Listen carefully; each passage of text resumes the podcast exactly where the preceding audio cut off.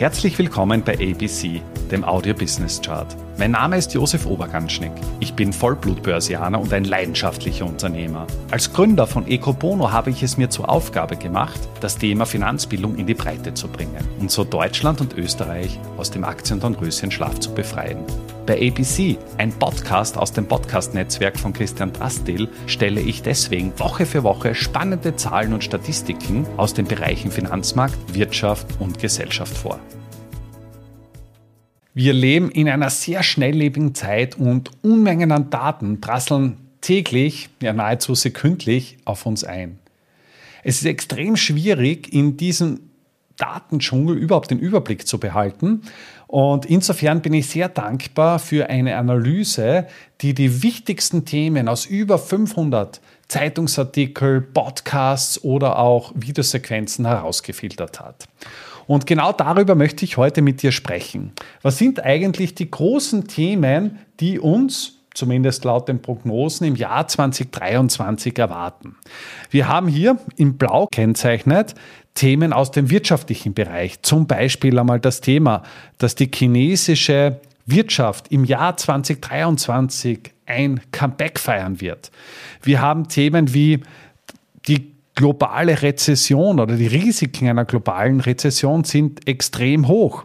Wir haben Themen wie Zinssätze, und zwar, dass die Zinssätze im Jahr 2023 den Peak erreichen werden. Und wir haben auch Themen wie Inflation, was für alle durchaus eine erfreuliche Nachricht ist. Also die Zeitungsartikel, die Expertenmeinungen gehen einfach davon aus, dass die Inflation sich im heurigen Jahr doch etwas, etwas abschwächen wird. Von den Wachstumszahlen her ist es so, dass eben das reale Weltwirtschaftswachstum für heuer mit 1,5 bis 2% prognostiziert wird.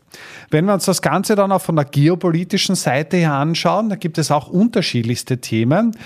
Ja, weniger erfreulich ist es, dass die Experten davon ausgehen, dass eben der Russland-Ukraine-Krieg auch im Jahr 2023 noch nicht beendet wird. Das heißt, dass uns dieser Krieg auch durchaus ins Jahr 2024 oder vielleicht sogar noch länger begleiten wird. Und was ebenfalls sehr spannend ist, dass eben die europäische Einheit auf die Probe gestellt wird, weil eben unterschiedliche einzelne Volkswirtschaften einfach einen starken ökonomischen Gegenwind verspüren werden. Das heißt, es wird rauer, der Ton wird rauer und da sehen die Experten durchaus auch den europäischen Einhalt in Gefahr. Wenn wir dann weiterschauen, was beschäftigt die Märkte? Wir haben einmal eine Erwartung, dass eben ein durchaus erfolgreiches Aktienjahr bevorsteht. Das heißt, man geht davon aus, dass viele Aktienindizes heuer positiv performen werden.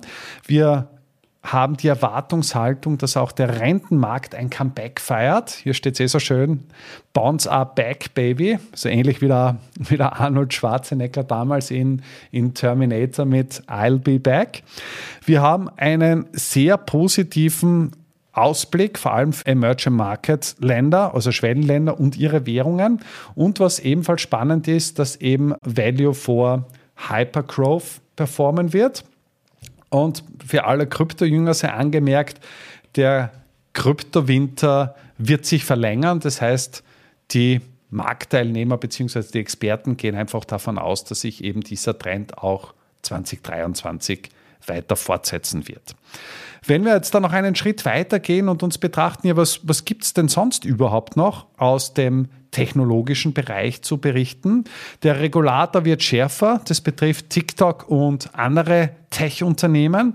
Und was auch ein sehr großes Thema ist, ist eben die künstliche Intelligenz, AI. Man geht davon aus, dass 2023 dort wahrscheinlich niemand mehr, niemand mehr daran vorbeikommen wird. Wir haben dann auch noch Themen, es hier so schön zusammengefasst äh, ist, mit Everything Else, also alles, was sonst noch irgendwo ja, im Rahmen steht.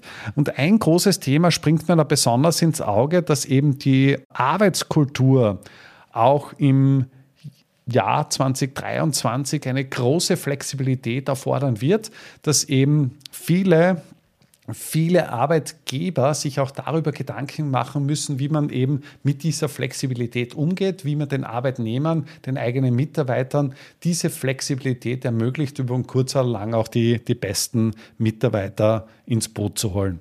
Ein Punkt noch, der mir ebenfalls sehr interessant vorgekommen ist, dass eben Indien ein sehr starkes Jahr haben wird. Das heißt, man geht davon aus, dass eben ja, sich dieses Land auch im Jahr 2023 gut entwickeln wird. Wenn man das Ganze jetzt irgendwo Revue passieren lässt, dann schaut es eigentlich gar nicht so schlecht aus.